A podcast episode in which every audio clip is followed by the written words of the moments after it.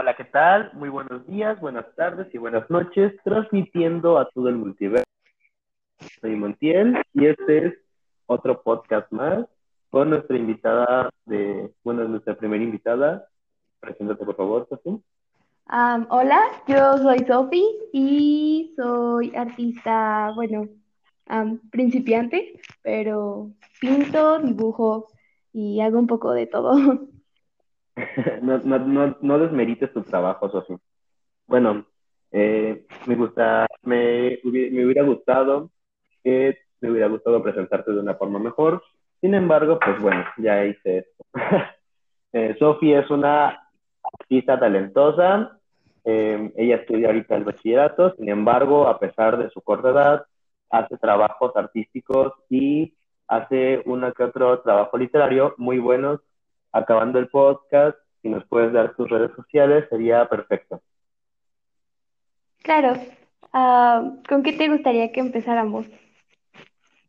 Eh, bueno, no sé cómo últimamente te has sentido tú con esta situación que nos aflige a todos, el estado de la cuarentena, ¿no? Al menos aquí en México, más específicamente en la Ciudad de México, la cuarentena para muchos no ha, no ha podido ser lograda, ¿no? No ha podido ser un éxito total por varias circunstancias. Unas eh, por necesidad de la gente y otras simplemente porque pues la gente tiene que trabajar. ¿Tú cómo te has sentido últimamente? Ah, la cuarentena para mí ha sido muy estresante, no lo voy a negar. Ah, me he enfermado mucho y eso me ha producido mucho estrés, he tenido ataques de ansiedad. Eh, ha sido una situación muy estresante porque, pues básicamente desde enero estoy encerrada, así que Sí, sí ha sido muy estresante y por ah, las malas noticias te llegan por todos lados.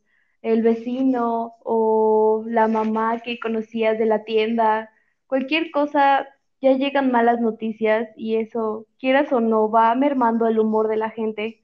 Así que sí ha sido una mala temporada, no la peor, pero sí ha sido una mala temporada, al menos para mí. No, sí, creo que para mucha gente, incluyéndome a mí también, eh, hace unos meses pues estaba muy mal, sin embargo pues las cosas han ido un poco mejorando para mí, mi situación, pero bueno, iniciemos a lo bueno, a, lo, a lo que nos aflige el día de hoy. A ver, Sofía, tú como artista, em, la primera pregunta que me gustaría hacerte a ti como artista, ¿consideras que el arte es un privilegio de clase? Ah, ¿Puedes repetirlo, por favor? Sí, sí, sí, consideras que el arte es un privilegio de clase. creo que muchas veces sí puede llegar a serlo, puesto que muchos de los artistas que triunfan muchas veces tienen palancas, pero creo que el arte de la gente que no es privilegiada es el arte que verdaderamente refleja lo que vive nuestra sociedad. Ese es un buen punto. Esto, esto que acabas de decir sobre artistas nacionales y artistas internacionales, em, que muchas veces pues son llevados a la fama por palancas, ¿no? Esas palancas, estas ayudas en otros aspectos, ya sean políticos, sociales, artistas o simplemente en em, otras situaciones, pero igual tenemos artistas que han salido de situaciones similares o peores, y a pesar de eso, pues ahorita son famosos, ¿no? Pero hay una parte que me gustaría que, me, que nos explicaras un poquito más. Em, esto, esto, esto que me dices de el arte internacional y el arte independiente, ¿hay una brecha entre ambos? Sí, creo que es, primero que nada tendría que destacar que al menos en México el material de arte es muy caro y familias de clase media no siempre tienen la posibilidad de comprar materiales, por lo tanto, hacer arte independiente sin que nadie te, te patrocine, sin que nadie te dé un impulso, sí es muy difícil. Es muy difícil iniciar desde cero y ser reconocido. O sea, sí, es muy difícil. Hay una brecha enorme. El arte internacional muchas veces es porque es hijo de un artista, hijo de un político, porque tal marca lo promociona y sinceramente a veces no es tan bueno. A veces solamente es un dibujo o algún escrito que realmente no tiene un trasfondo. Creo que el arte es para dar a conocer la sociedad, los sentimientos y no es algo tan material que se puede vender. El arte no se vende. Justamente hace unos días leí una publicación que decía que un artista sin conciencia social no es un artista. Y es muy cierto esta parte, ¿no? Eh, muchos, de los, muchos de los grandes artistas, al menos de nuestra época, no transmiten lo que deberían o lo que se espera de un artista que llegara a transmitir, ¿no? No hablo de todos, por ejemplo, em, está un artista que, ah, que yo admiro demasiado, Rebecca Sugar, no sé si la conoces. Claro. Es, animadora, eh, bueno, es, eh, su, su, principal arte es, es la animación, pero ella también es cantante, compositora, y se destaca en varias áreas. Y, por ejemplo, siempre me gusta comparar su arte porque ella, ella ha logrado, eh, siendo en este caso mujer en la industria de la animación, traer a Steven Universe, que es su serie más conocida, a un estatus de incluso culto, ¿no? Sí, claro siempre como mujer y artista va a ser más difícil para todos, porque pues sabemos que vivimos en un mundo que, aunque digan que es igualitario, la mujer tiene ciertos pues conflictos para llegar a la cima. Sí, es, es muy complicado este aspecto, ¿no? De todas las trabas que la sociedad se ha impuesto en este caso, por ejemplo, tú como mujer ya es una traba, ¿no? Que te pone eh, un, un escalón más, digamos, un poco más difícil para el aspecto del arte. Creo que el hecho de ser artista ya implica tener muchas trabas. En un país como México es llegar y decir a tu casa que quieres ser artista y que te digan que te vas a morir de hambre, que se empiezan a preocupar, que te digan que eso no sirve para nada, etcétera. Entonces, creo que el hecho de ya ser artista ya es una traba, ya es un conflicto muy grande en un país como México. Añadiéndole ser mujer, entre otras cosas, em, sí, es tenemos demasiadas trabas, pero eso no implica que no se pueda. Platícanos un poco al respecto. Tú como artista, ¿te has topado con estas trabas en algún momento de tu carrera artística? sí, sobre todo con la familia. Siempre es difícil que la familia acepte lo que vas a estudiar, porque se preocupan por ti, porque piensan en tu futuro, etcétera. y sobre todo ha sido eso, eh, pero realmente con el mundo en general, no. Hasta eso creo que el mundo está cambiando, sobre todo en esta generación, y comienza a aceptar más a los artistas. Creo que nos hemos dado cuenta que realmente el arte es una forma de sanarnos. Sí, y, justamente eh, ahorita en la cuarentena creo que hemos vivido del arte, ¿no? Escuchando música, eh, viendo animadores, viendo series, es que este, consumiendo pintura, dibujo, eh, literatura. Vaya, no, no, no acabaré de parar de las, de las tantas posibilidades que el arte nos ha brindado en estos momentos para no caer tanto en, en la loquera y el, y el descontrol, ¿no? Incluso yo me acuerdo justamente cuando yo les platiqué por primera vez a mi familia que quería estudiar cinematografía, pues fue como de, oye, pero ¿de qué vas a vivir, no? está, está muy bonito y todo, pero em, hay que pensar en el dinero, ¿no? sí, algo que te dicen, algo que te dicen mucho es que es una carrera de ricos y creo que no, creo que el arte es para todos. Uy, esto, es muy interesante. Esto que dices es muy interesante. Eh, hay una frase que siempre me gusta ocupar de la película de Ratatouille, cuando Antonio está escribiendo una reseña de, del restaurante Gusto. Eh, hay una frase que él dice que cualquiera puede cocinar, pero no, cualquier no cualquiera puede ser un gran cocinero y no cualquier cocinero viene de cualquier lado.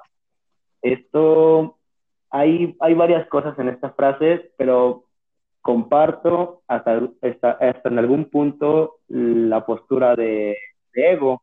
es muy cierto, el arte no es, no es privatizado para los artistas, ¿no? Eh, hacemos arte todo el, todo el tiempo de nuestra vida. Sin embargo, no cualquier persona, yo al menos yo considero, no cualquier persona hace em,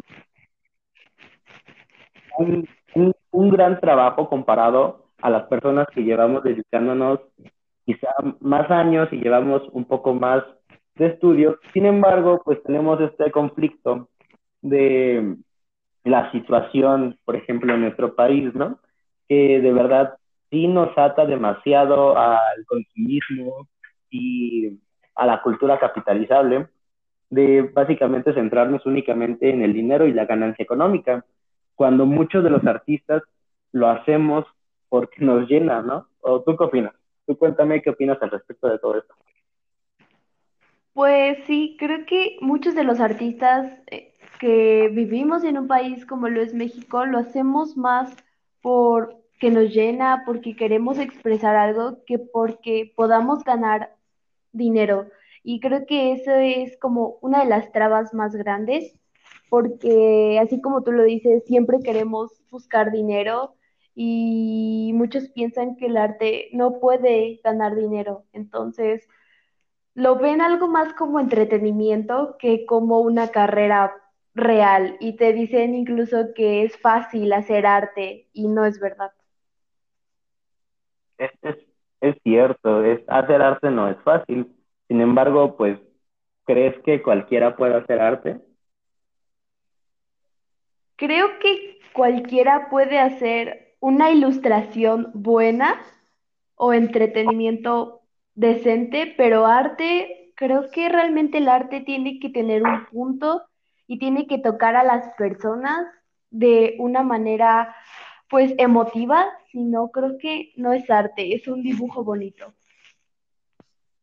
En la fotografía, por ejemplo, eh, se nos enseña que hay varios tipos de fotografía y que no necesariamente nuestra fotografía debe transmitir un sentimiento. Hay fotografías muy buenas que realmente no transmiten nada. Sin embargo, yo en el aspecto fotográfico lo veo, la fotografía eh, como arte no es muy reciente, viene de la mano con el dibujo, la pintura y varias técnicas este, de arquitectura, varias técnicas de ingeniería y de matemáticas, ¿no? Sin embargo, la fotografía tiene un peso histórico muy grande ya que gracias a la fotografía hemos podido captar la historia de, nuestro, de nuestra existencia como, como, como seres humanos, a pesar del corto tiempo que tiene la fotografía.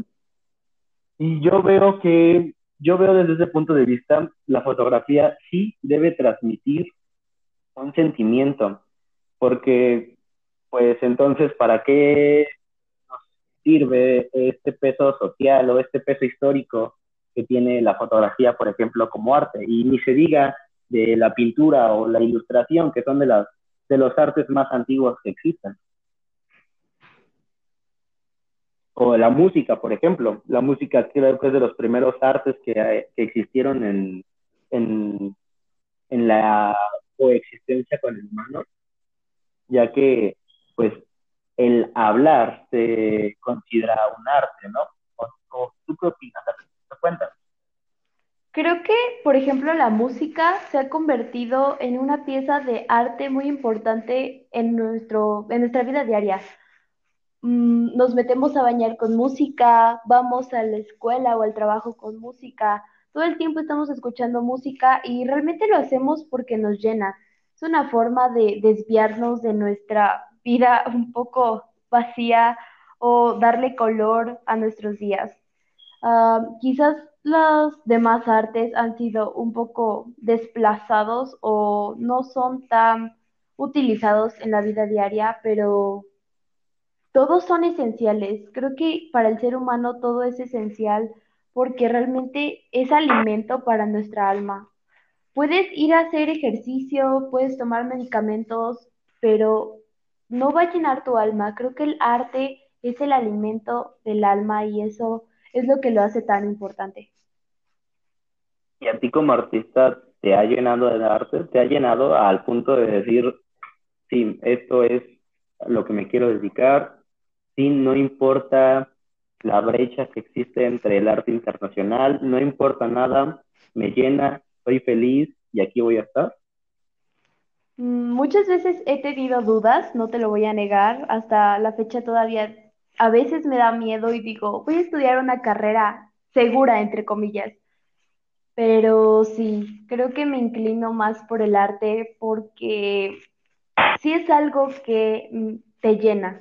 Ah, yo eh, estos últimos meses he padecido ataques de ansiedad y creo, y te puedo decir que dibujar en pleno ataque es algo que te tranquiliza más que cualquier otra cosa. Dibujo mejor cuando estoy en crisis que cuando trato de hacer una obra bonita. Creo que es una forma de sacar lo que tenemos dentro y no importa realmente el idioma, no importa la edad, no importa si la pintura o el dibujo haya sido de otro siglo, siempre va a poder comunicarte algo, no importa qué edad tengas, qué idioma hables, de qué lugar del mundo seas, creo que la pintura y el dibujo son universales. Los, el arte es universal. Incluso hay terapias, ¿no? Hay terapias psicológicas y psiquiátricas que combinan el arte con el estudio psicológico, ¿no? Eh, esto de dibujar mientras tienes algún tipo de ataque en cualquier trastorno o alguna crisis, se ha, se ha ocupado mucho, o al menos yo lo he visto muy utilizado en el estudio psicológico para lograr liberar eh, muchas de las emociones y tensiones que nunca se nos enseñaron a liberar. Y creo que comparto al menos tu punto de vista de que el arte sí es definitivamente nuestro escape de la realidad para meternos a un mundo que nosotros mismos creamos, ya sea en la música, en la, en, la pintura, en el dibujo, en cualquiera de las ramas artísticas. Pero esto es muy cierto, la música se ha vuelto tan esencial en nuestra vida que no nos hacemos una vida sin música.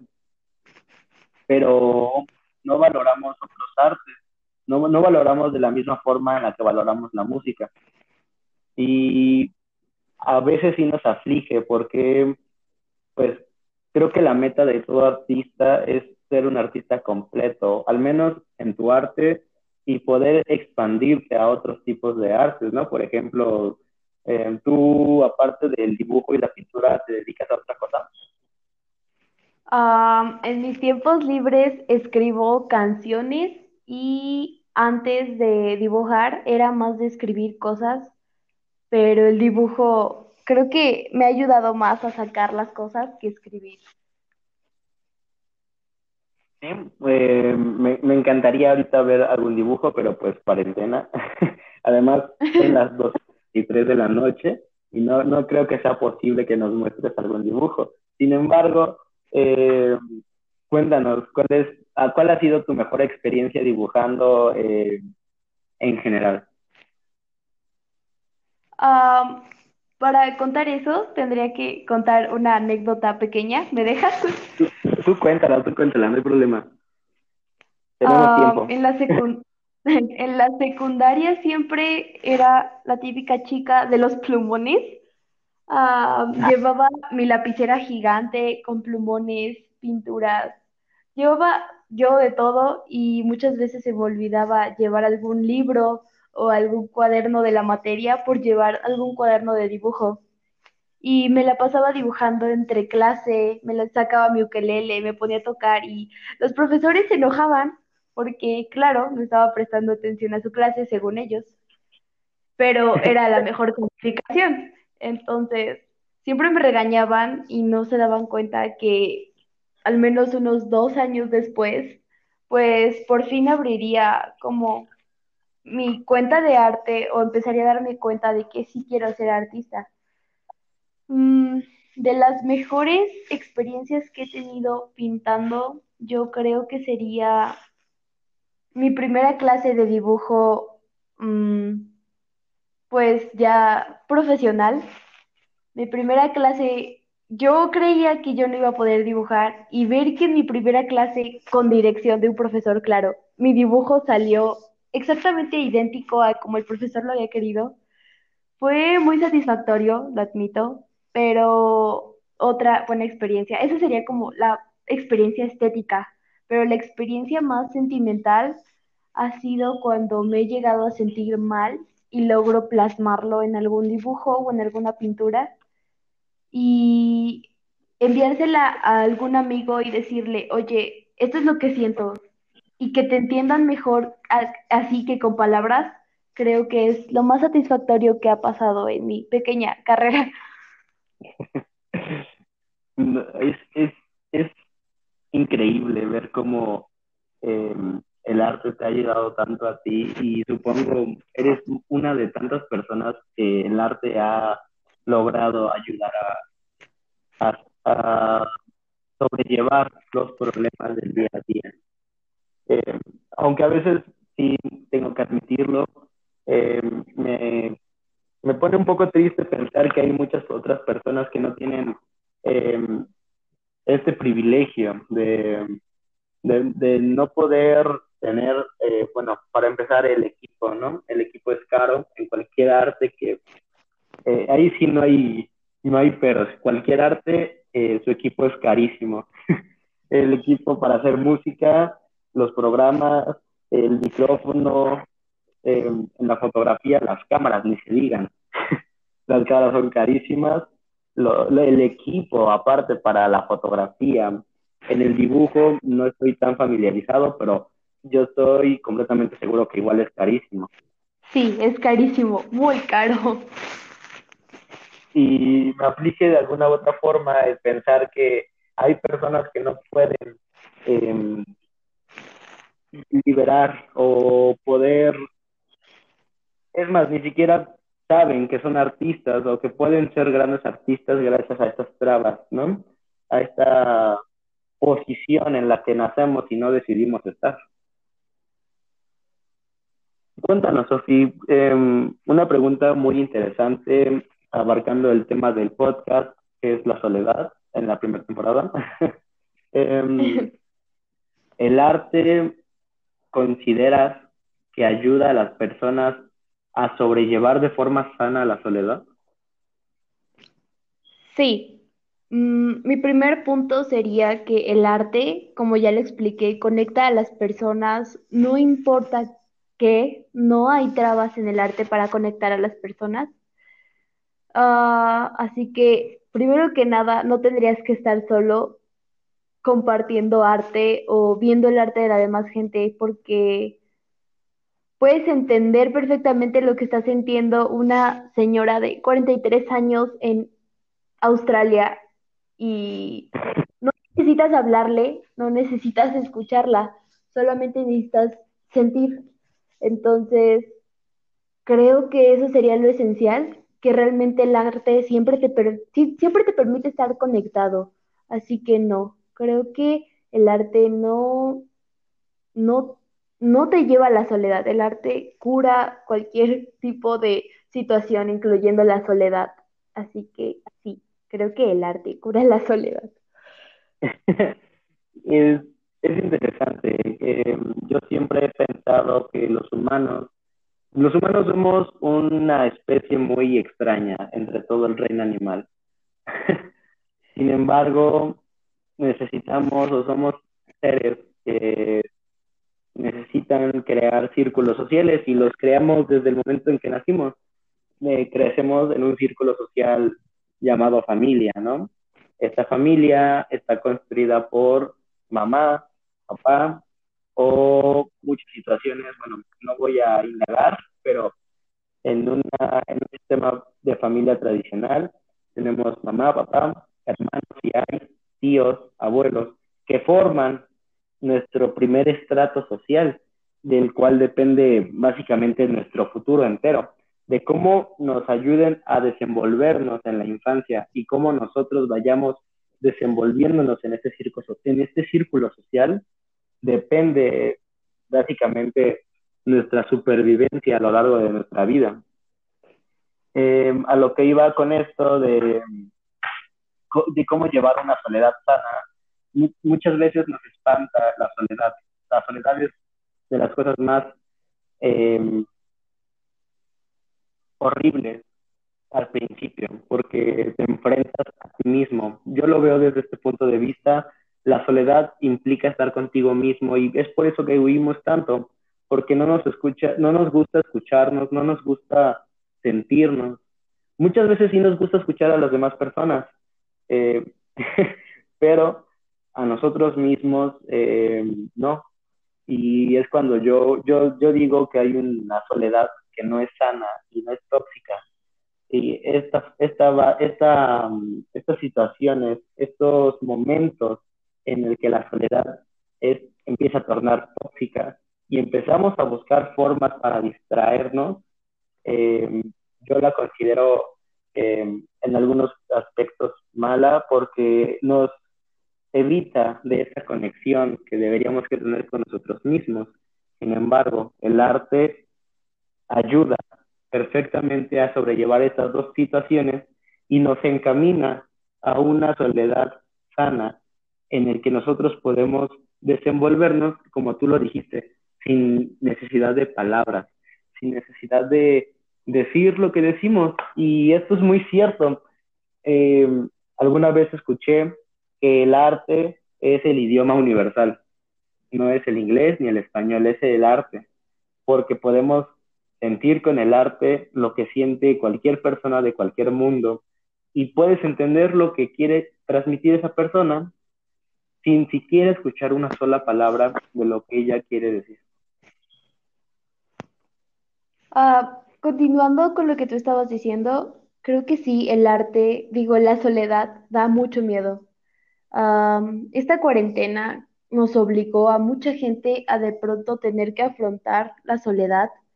Y sí, sí da miedo y al principio cuando lo escuchas, crees que es algo malo. Yo recuerdo que cuando era pequeña yo tenía un amigo que todo el tiempo estaba solo. Y yo trataba de sacarlo de esa soledad porque yo creía que le hacía daño. Sin embargo, a su corta edad había logrado pues cierta conciencia que yo no, porque pues yo no había experimentado conectar con mí misma. Una vez que conectas con ti mismo, ya no da tanto miedo. Creo que la gente debería de darse la oportunidad de estar sola, no es malo. Mm, muchas veces es curativo. A veces necesitas desconectarte del mundo, el mundo a veces ya está muy dañado y volver a ti mismo. Y creo que el arte, sí, nos ayuda a conectar con nosotros mismos y desde esta conexión interior podemos conectar con la espiritualidad de alguien más compartiendo nuestro arte. Así que creo que sería una buena invitación que Tú que estás en casa, sentado, haciendo nada en esta cuarentena, tomes un lápiz, tomes una crayola, tomes cualquier cosa y dibujes lo que sientes. No necesitas ser bonito para hacer arte, tampoco necesitas ser arte para ser bonito. Creo que mientras tú creas que te estás sanando, mientras expreses lo que estás sintiendo, mientras sea un canalizador, creo que ya es ya puedes considerarlo tú arte. Entonces, sí, creo que el arte necesita que la gente se adentre en él para poder sentirse vivos de nuevo. Wow, es una muy, fue una muy buena frase esta de no necesitas ser bonito para hacer arte y no necesitas ser arte para ser bonito. wow. Eh, estoy seguro que quien escuche esto se va a sentir muy identificado seguramente. Eh, última pregunta antes de finalizar el podcast eh, de este día, y estoy muy seguro que van a haber otras más de la audiencia y de mí, de mi parte también van a haber más. en el arte, formular de nuevo la pregunta. claro. Porque si me... Ay, Diosito. Ya la tenía en la punta de la boca. Ok, ya. En el arte sabemos que existen estos llamados bloqueos. Bloqueos este, creativos que nos inhabilitan tanto artistas expertos como artistas amateurs y como personas que no son artistas. ¿Cuál sería tu consejo ya para finalizar eh, para este bloqueo creativo? Mm, no tienes que forzarte. Si no tienes ganas de dibujar hoy, no tienes que forzarte. Creo que algunas veces estos bloqueos, bloqueos creativos ocurren porque te desconectas de ti mismo, porque estás tan inundado, tan intoxicado que no sabes qué hacer. Así que no tienes que forzarte. Date un día, date dos días, toma un té, lee un libro, ve series. Y cuando menos te das cuenta, vas a poder volver a dibujar y va a ser un dibujo que va a ser sorprendente. No te vas a imaginar qué sorprendente va a ser. Así que no te fuerces, solo fluye y solo va a llegar la inspiración. Dios, un aplauso desde mi casa. eh, muchas gracias por aceptar la invitación a este primer episodio. Eh, ahorita acabando, nos das todas tus redes sociales para que la gente que te escuche te siga, te comparta.